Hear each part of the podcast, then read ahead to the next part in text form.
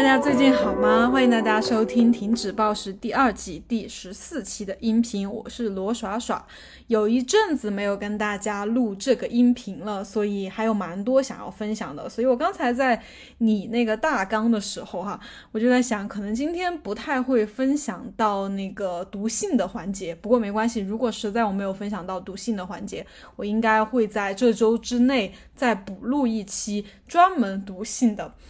因为实在是我今天有很多想要跟你们分享的，觉得每一件事情都是必须要说到的。虽然哈，我也不知道大家感不感兴趣，但是我每次就是嗯，很厚脸皮的硬要分享我自己的各种细节上发生的一些事情，或者是一些变好或者变得不好的感觉。因为我自己来说，首先我做这样一件分享的事情，首先肯定是出发点是为我自己啦，就是我是很愿意、很想要分享这些东西给大家，或者说我自己作为一个记录也好。另外一方面，也是我在好像是变强大女孩和大庆聊天的时候有说到过，就是我们经常。看到的就是不管是视频还是什么书，看到的都是很多人他成功了之后，或者他学习一个东西学习的特别熟练之后，哦，他来分享他的经验。但是其实蛮少看到说有人就是从他还就是比如说我就是还是一个过程当中的时候来分享。哦，他现在是什么状态，他是怎么去改变，怎么挣扎，怎么去寻求办法，哦，他怎么又失败了，怎么又成功了，就是没有人会在这个过。程当中的时候来分享，那么其实就是当你比如说功成名就，或者已经呃人到中年，就是已经经历过那些年轻的时候才会经历过的事情，你再回头看说出的一些话，我觉得是不太一样的。跟你比如说我现在比较年轻的时候去表达我现在的一个感受，我觉得是不一样的。因为可能我在比如说五十岁的时候，我再来回顾我二十多岁这个时候的一些迷茫、一些痛苦、一些纠结，我可能就会很风风轻云淡，很就是会忘记掉我曾经会很在意的一些东西。但是我想要现在来把它记录下来的另外一方面的原因，就是想要分享给也还正在努力奋斗的各位年轻女孩们。OK，那我就正式开始今天的分享啦。先总的来分享一下我最近的状态吧。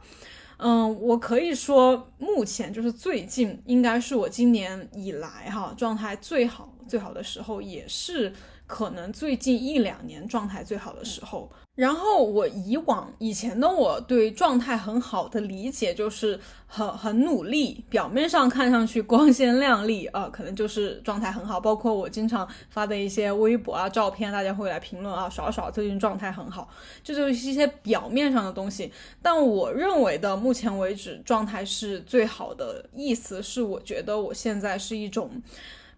真的是最接受自己的状态。我不是说我已经完全接受自己了，但是我现在是一种非常接纳的状态。那因为我其实平时也很爱听，就是类似的这种话题的音频，包括也看别人的视频。其实对于接受自己、接纳，我以前在听的时候，我会觉得这是一种很模糊的感觉，很难以把握的状态。所以，我今天想要用我具体的几件事情、几方面的事情来详细的跟大家解释这样一种状态到底是怎么样的感觉。那首先就还是从减脂开始分享吧，我的老本行哈。最近的减脂哈，我算是进入了一个怎么说？我们如果把减脂分成大概哈，分成三个阶段，就是普通人开始减脂的话。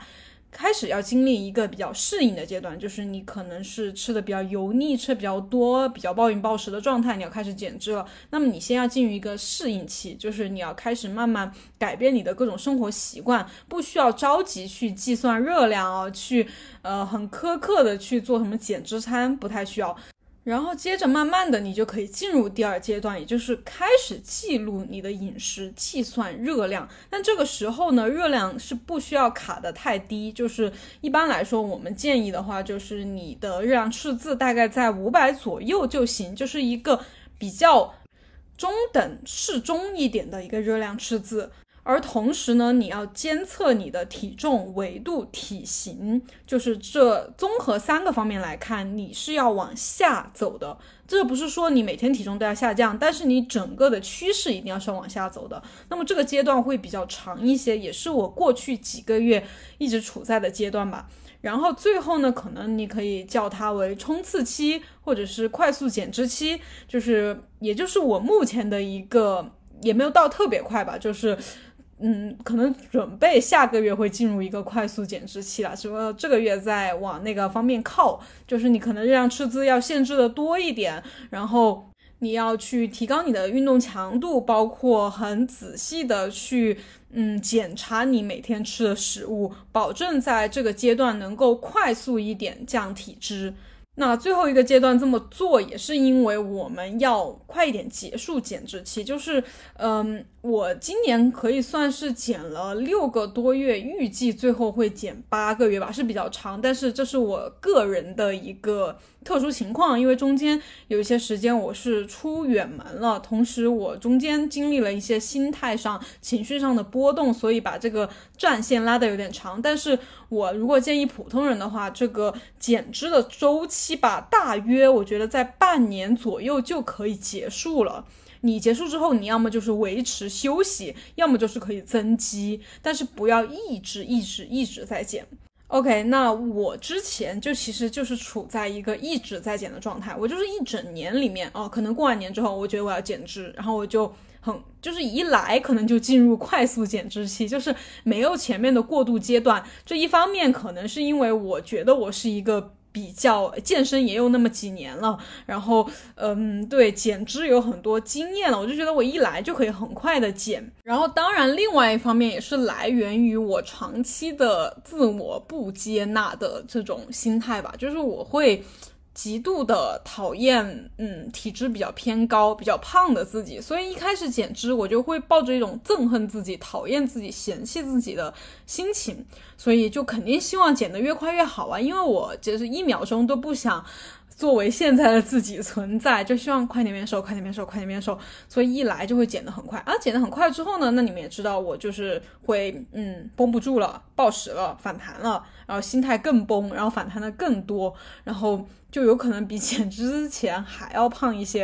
然后就可能沮丧个几周，然后又觉得要重振旗鼓，又去找一些稀奇古怪的方法又减，反正每一次都是。开头减的很快，就开头两三周就可以减很多，但是体型你们也知道，快速减脂其实掉的更多的就是水分和肌肉嘛。那个体型其实一达不到比较理想的状态，我就总觉得自己还是不够瘦，所以就永远都是一个很不满意的状态。这个减脂就是永无止境，永无止境。我没有一 没有一次减脂会很主动的觉得，哦，我可以了，我这一次可以不减了。没有，不管我曾经瘦到过九十多斤，然后还是。那种挨饿一个多月，我都没有觉得我可以停止。那这一次减脂呢，我也不说的太具体了。如果特别好奇的，没有听过之前音频的，可以去听一听之前的音频，我有很详细的分享。就是最开始的时候还是比较的迷茫和，虽然表面上跟你们也说的很。坚定自己，相信自己的决定是对的，但是很多时候也会比较迷茫，就会觉得我在减脂，我可以减得这么慢吗？我嗯，最近好像效果不是很明显，最近又出远门了，出远门又不得不吃一些对高热量的东西，或者没法运动，就是这个减脂就停滞了，然后回来要花一周多的时间来恢复，恢复可能过不了两三周又要出门，出门然后回来可能生理期又来了，就是。总感觉没有一个很连续的那种减脂的一个周，嗯，时间时间段给我没有。那如果按照以往的我来说哈，就是以往的我其实会尽量规避掉这些出门或者社交。我如果减脂开始，我就会很明确的告诉我周围的人，我可能不会跟你们出去吃饭，我也不会去旅行，我要保证我每天都有在运动，每天都能够自己做饭。但是，就是今年特别特别意识到这一个问题啊，就是作为一个，我觉得大部分的普通人吧，所有的普通人都不可能做到说，啊，你给自己圈定两三个月或者多久的时间，它就作为一个减脂期，那么你要断绝掉所有不利于减脂的事情。其实是不太可能。首先，你不太可能做到，你不可能不去聚餐，不可能完全不出门，或者是去旅行。同时，如果你这样框死一个很封闭的时间，就有点像去参加那种什么封闭式的呃减肥营之类的哈。这种，你这样封闭之后减下来之后，你还是要回到这种正常的生活、正常的社交，那你怎么能够保证你不会反弹呢？你保能够保证你的减脂成果呢？我觉得是不太可能的。所以，总之哈，我之前的那种减脂的思路操作，我觉得都是嗯有一些错误的。那为什么会有这种错误的思维持续了这么多年，一直纠结来来去去，反反复复，浪费我这么多时间？我觉得真的根源就是在我的心理状态上，就是因为我不接受自己，不接纳自己，同时我还是个高敏感人群啊。这个我稍后我会跟你们分享啊。我真的是最近几个月突然了，突然，其实我之前听过高敏感，但是 最近几个月就是深入的了解了它，我觉得嗯还是收获蛮多。好，再说回来哈，就是。因为我这种自我不接受，所以我就会对于那种啊，为什么我体重没有快速下降？为什么我没有很快的变成那种理想的身材？为什么我会忍不住想要吃好吃的？为什么我会暴饮暴食？就是这些事情，我从来。对我没有想过为什么，我就只是不理解、不接受，我就觉得我不能这样，我必须按照按照我脑子里想的那样，我一减脂我就要特别自律，我就不能暴饮暴食，我就要呃这样运动，然后控制了饮食，我就要变成那种完美的身材，就是把这些根本不成因果关系的事情一定联系在一起，然后但是。不成因果，它就不可能发生。不发生的话，我又不太接受，就是 啊，可能有点乱哈，被我说的，不知道大家有没有听懂。反正就是我对于发生的事情，我首先不是尝试去理解、分析原因，想一下这个因果关系，而是一来就是觉得哦，它不符合我脑子里想的、脑子里计划的，那么就不行，那么我就要崩溃，那么我就不开心了，我就那个心态崩了，我就我就抑郁了，我就焦虑了。所以今年吧，减脂我觉得做的最好的就是这一点。因为一开始我也跟大家说，我这一次想要做的是一个实验，我不想再重蹈覆辙。所以减脂一开始大概是三月份还是什么的时候，我就去了一趟杭州，那是约好了的，早就想去的地方。所以哪怕我想，我刚开始减脂。我就还没有形成一个对一个比较好的这种饮食状态，那我又要出去吃各种高热量的食物。我当时最开始是有一点焦虑的，但很快的我就说服自己说：“你放松一点，既然你不能改变，你就接受这件事情，你就好好的去玩。”对我也有拍 vlog，我那次确实也玩的比较开心，但是。没有没有后面几次那么放松，第一次这样在减脂期出去玩，我还是有一点点紧张的。但是我也接受这种状态，因为对我以前从来几乎不允许自己在减脂期出去旅行，然后就算出去实在不行要出去旅行，我还会带一堆嗯什么减脂鸡胸肉，什么那种全麦面包，就是 你去到当当地旅行，你不吃当地的美食，你还是吃那些对减脂的食物，我觉得这个。真的听上去很，真的不不是人，对，好，然后后面第二次就隔了大概一个多月吧，我就去了涠洲岛，也是和嗯朋友早就约好了想去玩，当然是我自己想去玩了，然后就去了呗，然后挺好玩的，东西也好吃，还吃了很多冰沙，把自己都吃，当时当时有一天晚上还吃发烧了，还很怕上不了飞机，对，但是仍旧我很开心。然后后面就是又隔了一个多两个月的时间吧，我就去上海。上海也是和我弟弟约好了，就是陪他去考试，但顺便也找上海的朋友，反正就玩了几天。然后上海回来之后呢，是也是早就约好的，就是外婆的七十大寿就要回老家。嗯，其实我一直在重庆嘛，就是很多年没回老家了，也自己挺想回去的。就是这些事情都是我生活中的一个部分。而同时，我又处在一个减脂期，那么我在这个过程中，我就不断的在尝试去进行和自我的对话，去接受、去看到我生活中真实的状态、真实的情景，而不要落入那种想象当中。对我是一个健身博主，我也是一个渴望有好身材的女孩儿。同时，我也有家人、有朋友、有对外面世界的向往，有对美食的热爱，这些都是我，就是他们一起组成了我，他们必须和谐的对，在一起，而不是说呃有一个就要把另外一个割裂抛弃，对。这样的话就不是一个完整的我了。然后由于对今年上半年有一些这样的事情发生嘛，所以我的减脂并没有很快。具体的你们去看我的微博啊或者 B 站的动态都能了解到哈。但总体来说吧，我觉得就是我音频刚开始给你们说的，就是你要保，我应该是处在第二个减脂。就是减脂阶段，就是处在比较长的时间，就是慢慢的，虽然也有计算热量，想要去控制饮食，然后也会监测自己的体重啊、维度啊，嗯，但是实在没办法让它特别快的下降，但是同时总体它是在往下走的，这个我是确定的，没有问题的。那这个也是得益于哈，我虽然每次出去旅行，然后可能体重会波动一下，就是会往上走一点点，然后嗯也吃吃的比较多，然后也没怎么动，又要重新的去恢复一种每天健身，然后自己做饭的这种状态，就是需要耽误一些时间嘛。就对于这些事情，以前的我是很焦虑的，但。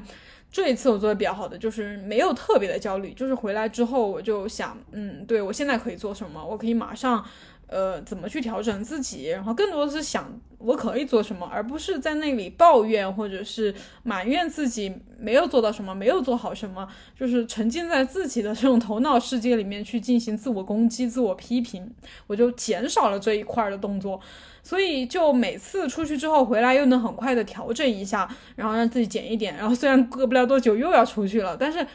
对我就觉得。我虽然出去了这么多趟啊，中间也有一些生病啊或者什么，但是总体我都是要往下走的，所以我现在感觉特别特别的满意。那么就是从这个月开始吧，就是八月份。到九月份，目前是没有任何的计划要出去，而且又由于最近疫情严重了一点，所以也不会对不会能够出去。那么我也觉得挺好的。那么这两个月就会变成我的一个快速减脂期吧，因为我是希望就是在呃九月底国庆节左右，我可以停止减脂，然后。可能会休息个两三周，休息不是代表不运动哈，或者是胡吃海喝，而是把热量稍微调高一些，然后对开始计划一下增肌。那开始就这个月开始之前哈，我其实还是有隐隐的担心和害怕的，因为我想我又要开始控制饮食了，我会不会像以前那样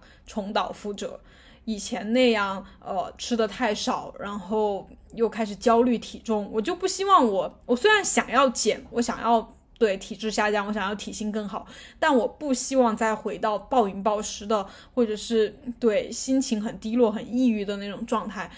所以我就很害怕。但是我又觉得我还是要勇敢的去面对一下。一方面呢，我请了一个私教，一个还蛮优秀的教练；另外一方面呢，我尽量的把我。嗯，特别是最近一年吧，就是这些心态调整呀，这些方面的一些东西拿来用上。就是当我比如说，呃，我觉得开始焦虑我的体重啦，或者我感觉到饥饿想要吃东西，然后我感到羞愧了，就是这个时候我尽量的去调整自己。目前我是进行了两周多的时间吧，在第一周的时候，由于对。比较就幅度大一点的减少了热量，我有跟你们说，我现在基本上每天吃的是一千五左右哈，就是第一周的时候觉得还好，因为我尽量的去吃那种全食物，就是饱腹感高的哈，就不吃那种精加工、热量又高、吃不饱的那种东西。第一周还好，然后最近这第二周呢，偶尔哈，偶尔有时候晚上或者什么时候会感觉到饿。或者是渴望碳水，因为我这一次是把蛋白质调高了一些的，嗯，就碳水也调低了一下，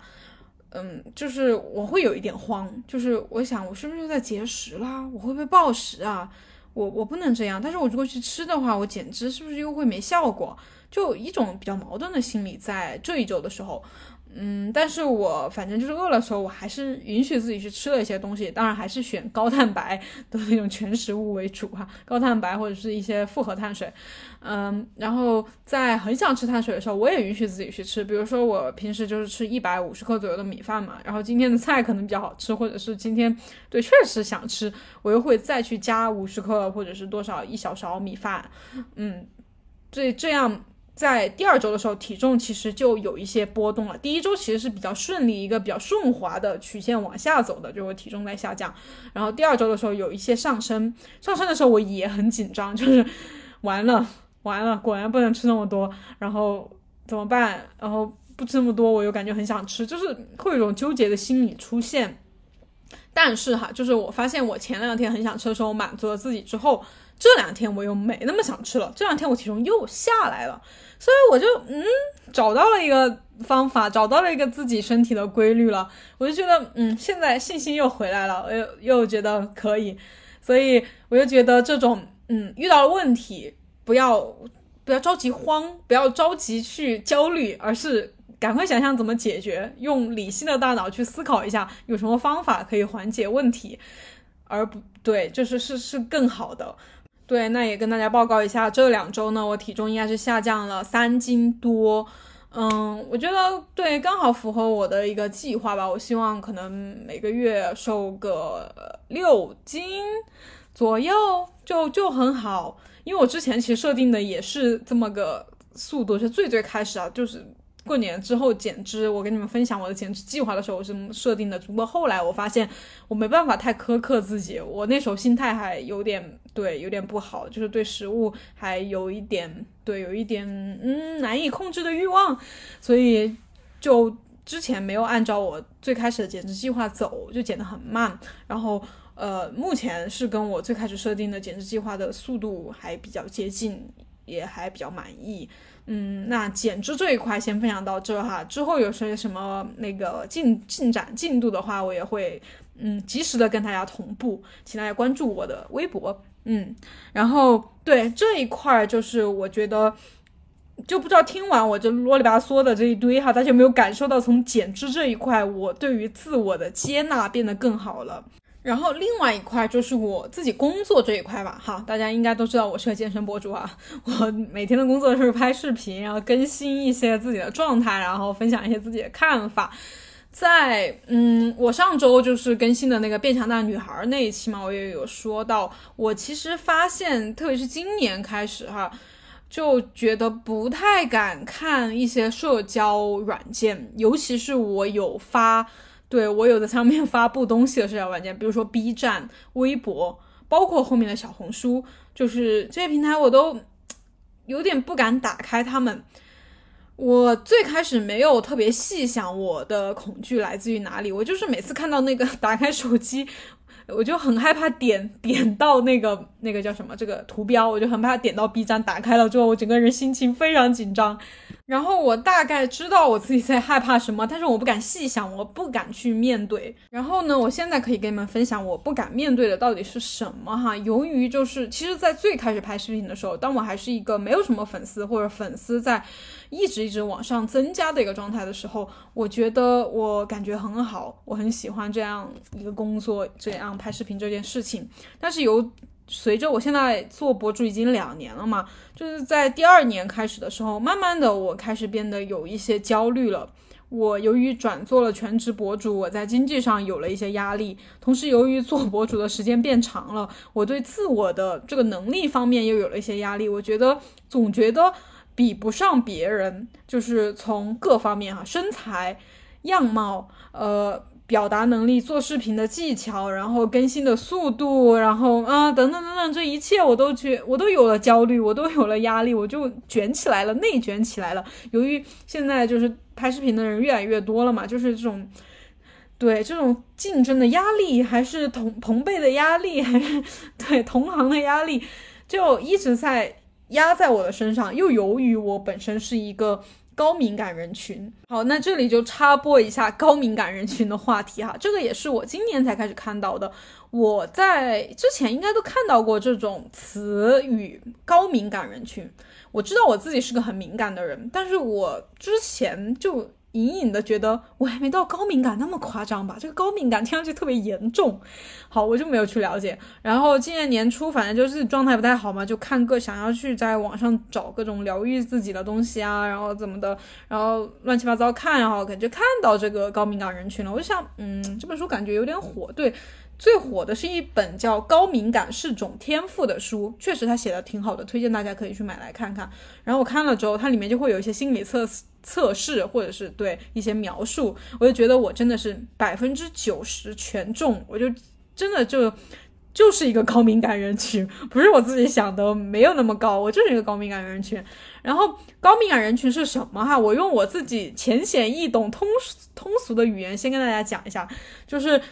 首先，你是不是会想的比较多？就周围的人都会说你，啊，你想的太多，你想的比较多，然后怎么怎么的。同时呢，你会不会对周围的人事环境特别的敏感？就同样在一个空间里面，哦，别人可能觉得还好，但是你可能会觉得，嗯，这个温度不太对，这个湿度不太对，然后这个这个周围有噪音，有什么声音，我感觉不太舒服，然后人太多了，我觉得不太舒服之类的，就是，呃，你会觉得很容易被影响到，很容易。察觉到一些别人不会察觉到的这种感官上的刺激，你很敏感。然后同时呢，你可能就是会觉得跟别人有点不太一样。就很多时候，这个我觉得不是，我一直之前一直以为是我年龄比较小。就我觉得我初中、高中、大学的时候，我就总觉得我和周围的人不一样。我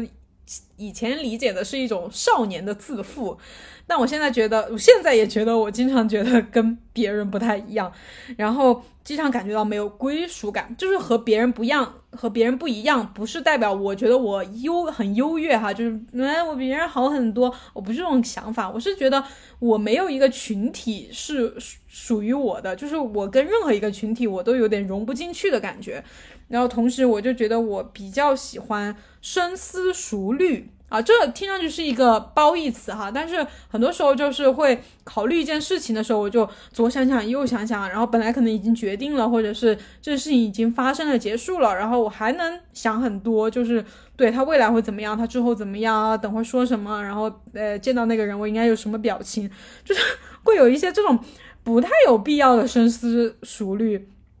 然后，呃，如果说一些优点的话，高敏感人群应该就是属于比较有想象力的，就是思维很活跃的，能够。不是那种没什么想法的，是很有想法的一类人。然后同时有高度的同理心，就是别人在跟你聊天，或者你好朋友在跟你倾诉的时候，就他们会很喜欢找你倾诉，因为你很能理解他们。OK，大概就是这样吧。大家如果想要检测一下的话，也可以在网上搜一些，就是这种测测试，对，可以从各个问题上来了解自己到底有多么高敏感。那其实据统计，有五分之一的人天生就具有高敏感性。这是一种天生的状态，你们懂吗？就是虽然我们大家都是人，地球上有多少人？七十亿还是多少亿？对不起，我对这个数字有点忘记了。就是这么多的人，就是我们潜意识里可能觉得，哦，可能就分白种人、黄种人啊，对，中西方有文化差异，然后或者是年纪大的、年纪小的人，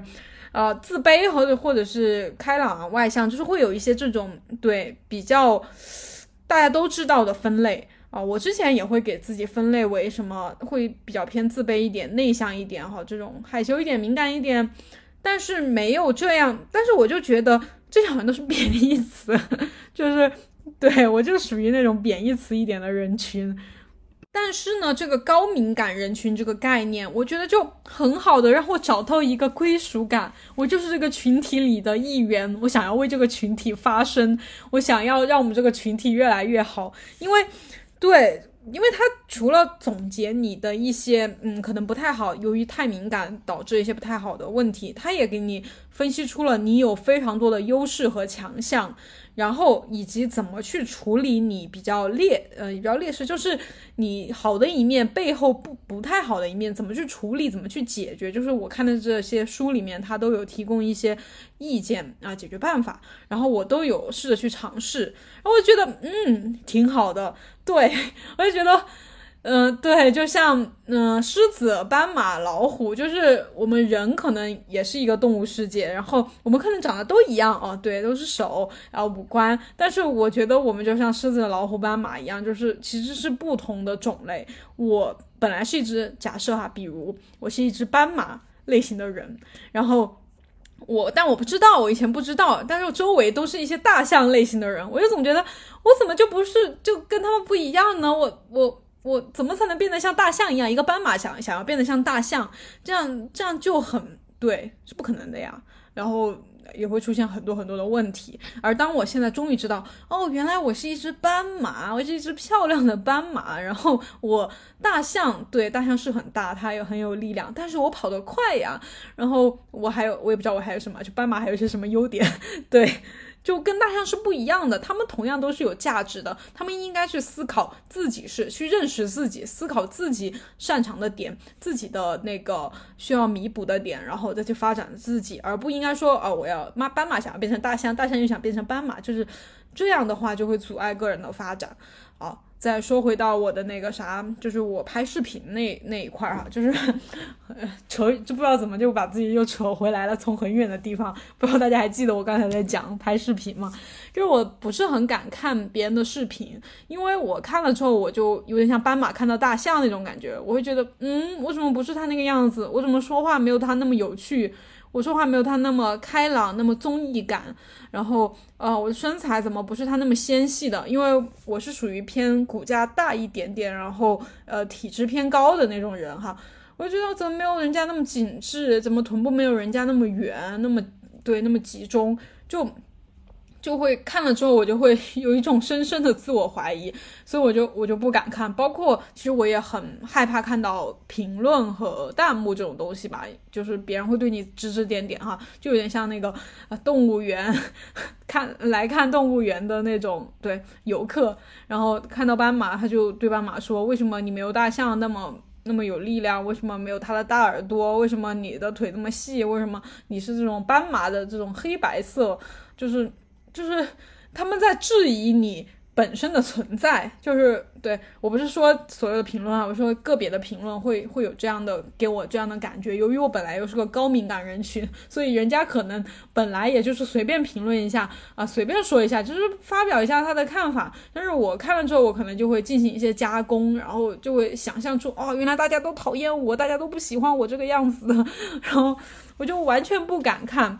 然后这种状态呢，在最近是有蛮大的一个改善的。就是我也描述一下我最近的一个心态吧。就我在最近一个月开始，可以比较自然和放松的去看、打开社交媒体，然后可以看到一些别人的视频，包括是和我对同样也是健身博主的这种视频。以前我是完全完全不敢打开的，就是有多么夸张哈。容我再跟你们回忆一下，因为我在对前几天可以开始刷社交媒体之后，我有看到一个 B 站的 UP 主，他好像是。最近决定停更，然后他就发了一个他的那个呃感受吧，然后我就看他的描述，我就觉得说的不就是我吗？就是我跟他的感受一模一样，我真的很想恨不得马上 对去跟他见面，跟他握个手。就他说的就是他。呃，怎么怎么就讲了一些前因后果嘛，就是他现在不太爱拍视频了，因为他一打开视频就会看到一些评论和弹幕，然后这些东西就是他关了视频之后，他也会感觉在他面前漂浮，就像蚊子一样，一直嗡嗡嗡嗡嗡在他的那个耳边。然后他说他有一次，呃，可能在刷 B 站，然后不小心刷到了自己的视频，然后当下就是。心里面就一紧，就非常紧张，抓紧了那种，就心脏病要发的那种感觉。啊，这是我自己描述的，我就有一种心脏病发的感觉。我就是很害怕看到自己的视频，看到封面，看到标题，看到自己的脸，我就我就非常的恐惧。然后我就觉得这个状态不对。然后那个 UP 主他就说，他最开始拍视频就是因为他想拍，他想要跟大家分享，他是为了开心，他做这件事情是对，真的是开心。然后。然后后面就变成对不敢面对，硬着头皮去做。然后对我，我后面就是在前段时间也会有一种这种感觉，就是对，并不是因为我很开心、我很快乐在做这件事情，而是我不得不做，我不做就不行。嗯。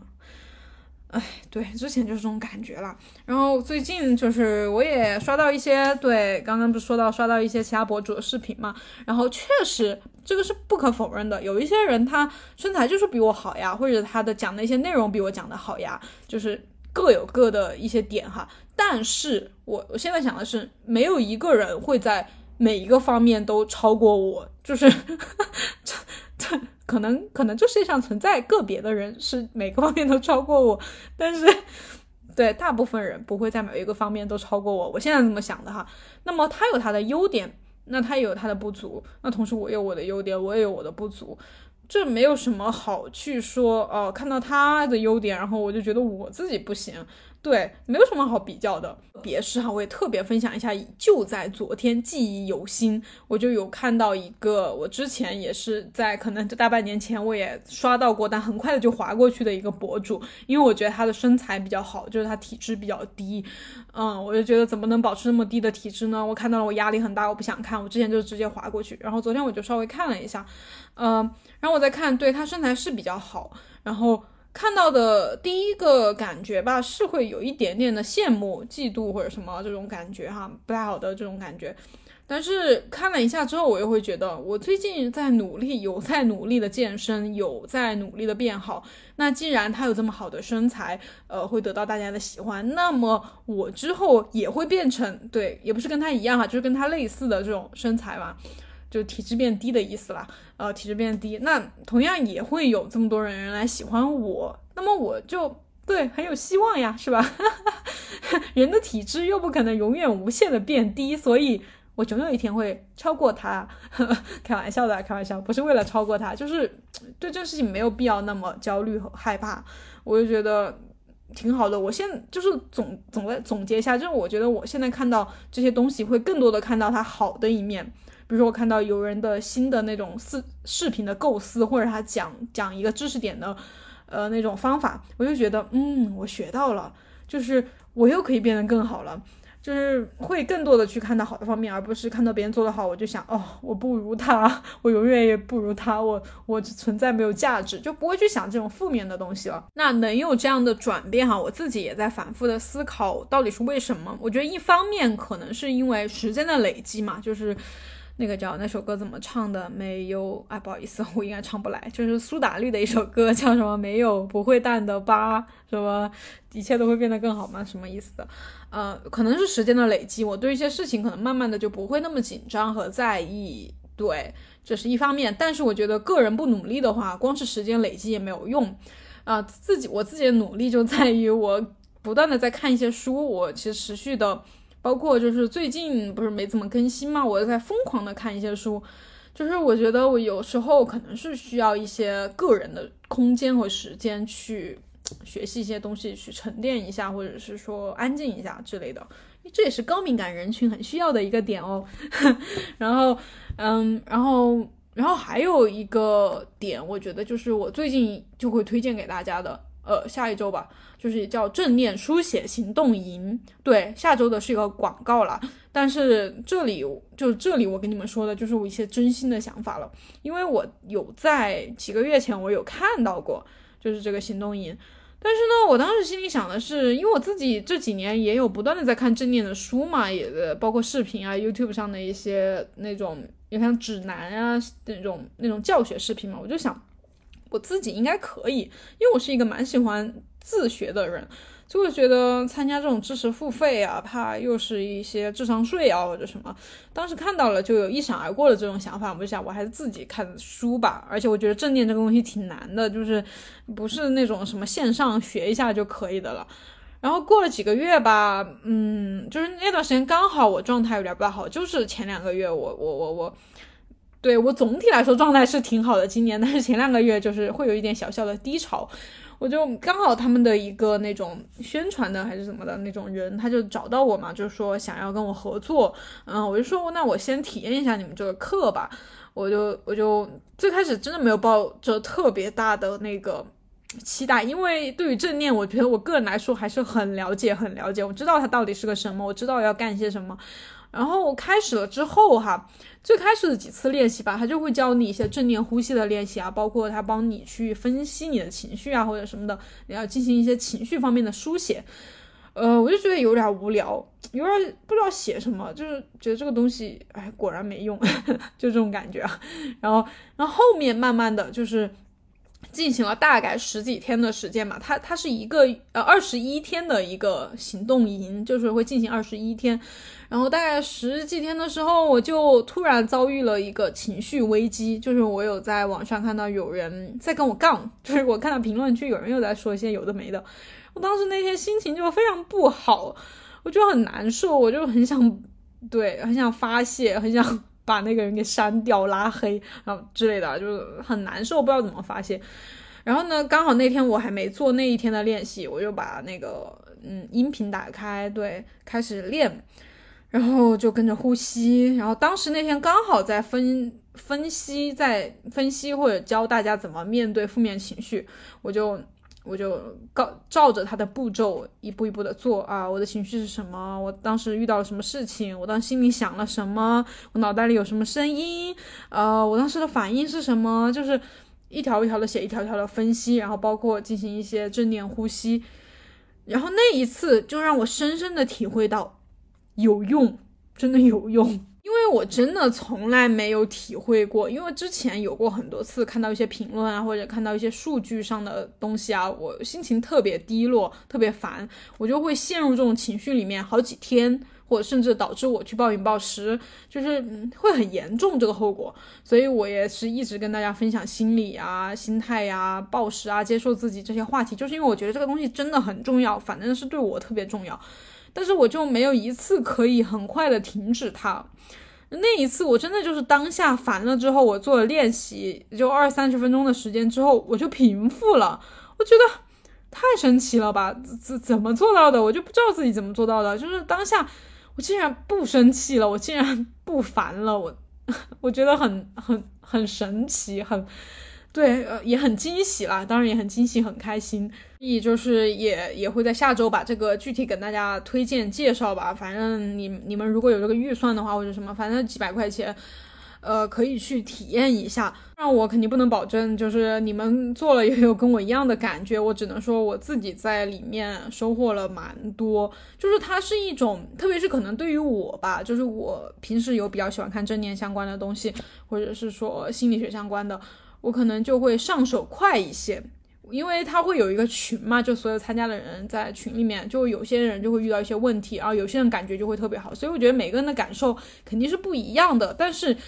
如果大家也跟我一样有这种情绪方面啊，接纳自己啊，这种压力不知道怎么处理啊，不知道怎么面对负面情绪啊，特别你也是高敏感人群的话，我觉得你可以去尝试，就是这个行动营应该是一个蛮好的尝试的。包括我还想到哈，同样也是负面负面评论吧，就是一些也不叫负面评论，可能就是一些杠精吧，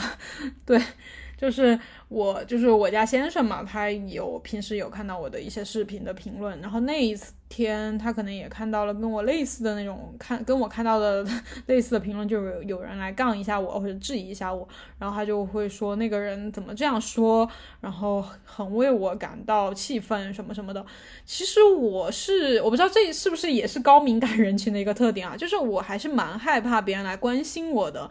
以及就是我的事情会影响到我的家人或者朋友，所以之前也有类似的情况吧，就是有人说我什么的，然后他们来安慰我，我表面上肯定是故作轻松啊，肯定是说没事儿，哎呀，不要放在心上，他们说什么我也管不了，但是我内心其实特烦，就是我我宁愿自己承受这一切，就是不要让我的家人朋友看到我在外面遭受了。别人的指指点点或者什么，我我不想，我不希望这样。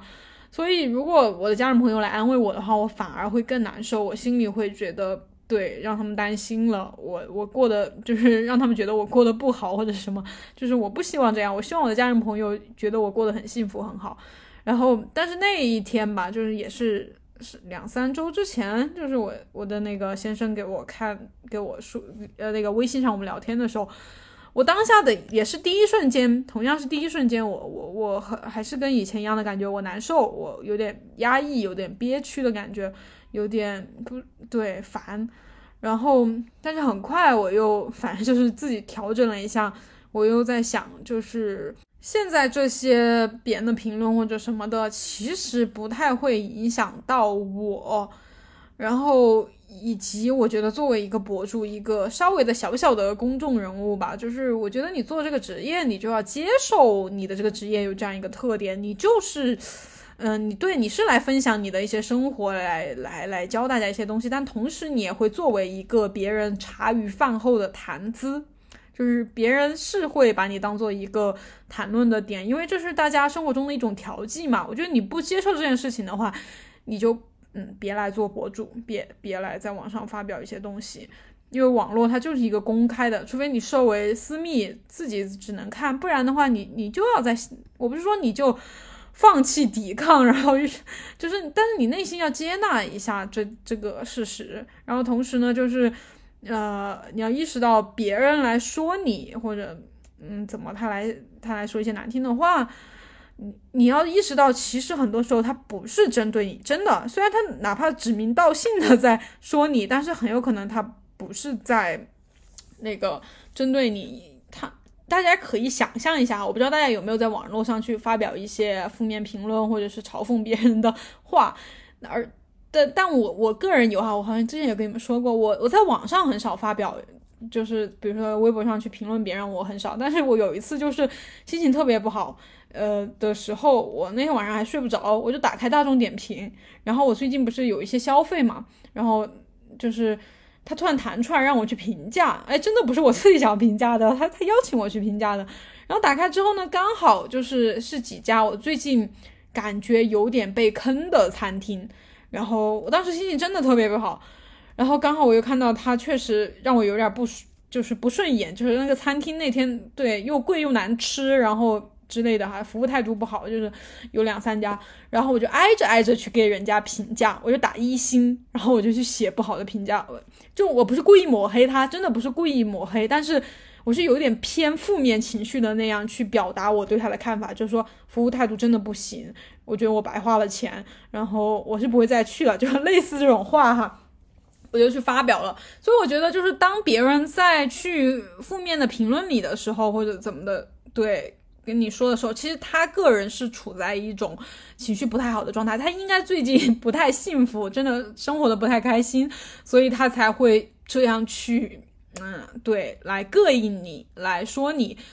那么他更多的是在发泄他自己的情绪。那么我作为一个对博主，对一个公开的去发表自己一些东西的博主，那他刚好不小心把气撒到了我这边。那我我也没办法呀，是吧？我也只能对，要么删掉，要么就不看，要么就也可以跟他理论一下之类的。反正你不要让他太影响到你的心情。因为我还想到，如果好像也是在，嗯，诶，好像是我很喜欢的那个一个博主叫李雪的爱与自由嘛，他好像有讲相关的，就是其实其实大家更多的只是在意自己，他其实并不太在意你在干嘛，你怎么想，大家更多的只是在。在意他自己怎么想，所以当他看到你在说一些不符合他想法的话或者怎么的，他就然后刚好心情也不好，他就是要来反驳一下。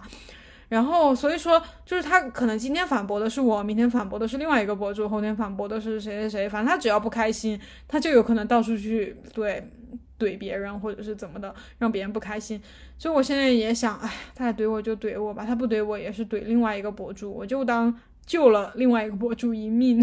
就是救人一命 胜造七级浮浮屠，哎，浮屠，对，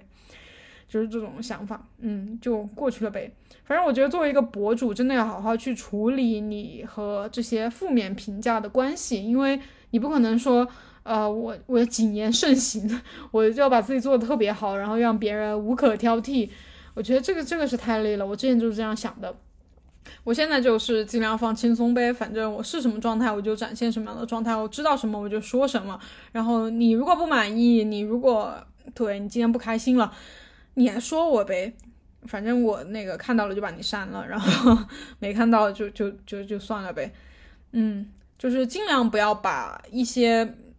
就是别人描述的你当做真实的你。对，如果别人如果今天有人来说你不好，来指责你，来批评你，那他说的那些话很有可能不是真实的，只是他认为的，他带着负面情绪加工出来的东西。大家也不要把那些东西当做自己。OK，那以上呢就是我想到的想要跟你们分享的一些东西吧。就是对，你看吧，今天就没有时间读信了，我对，已经马上五十分钟了。所以今天就先结束到这儿，然后这周之内吧，我找个时间再集中的读几封你们的来信。那其他人如果想要给我写信的话，就在那个详情那一栏里面去找我的那个邮箱，就是罗耍耍 QQ 邮箱。嗯，期待你们的来信哦，爱你们，拜拜。我是会越来越好的罗耍耍，就请大家跟我一起变得越来越好吧，拜拜。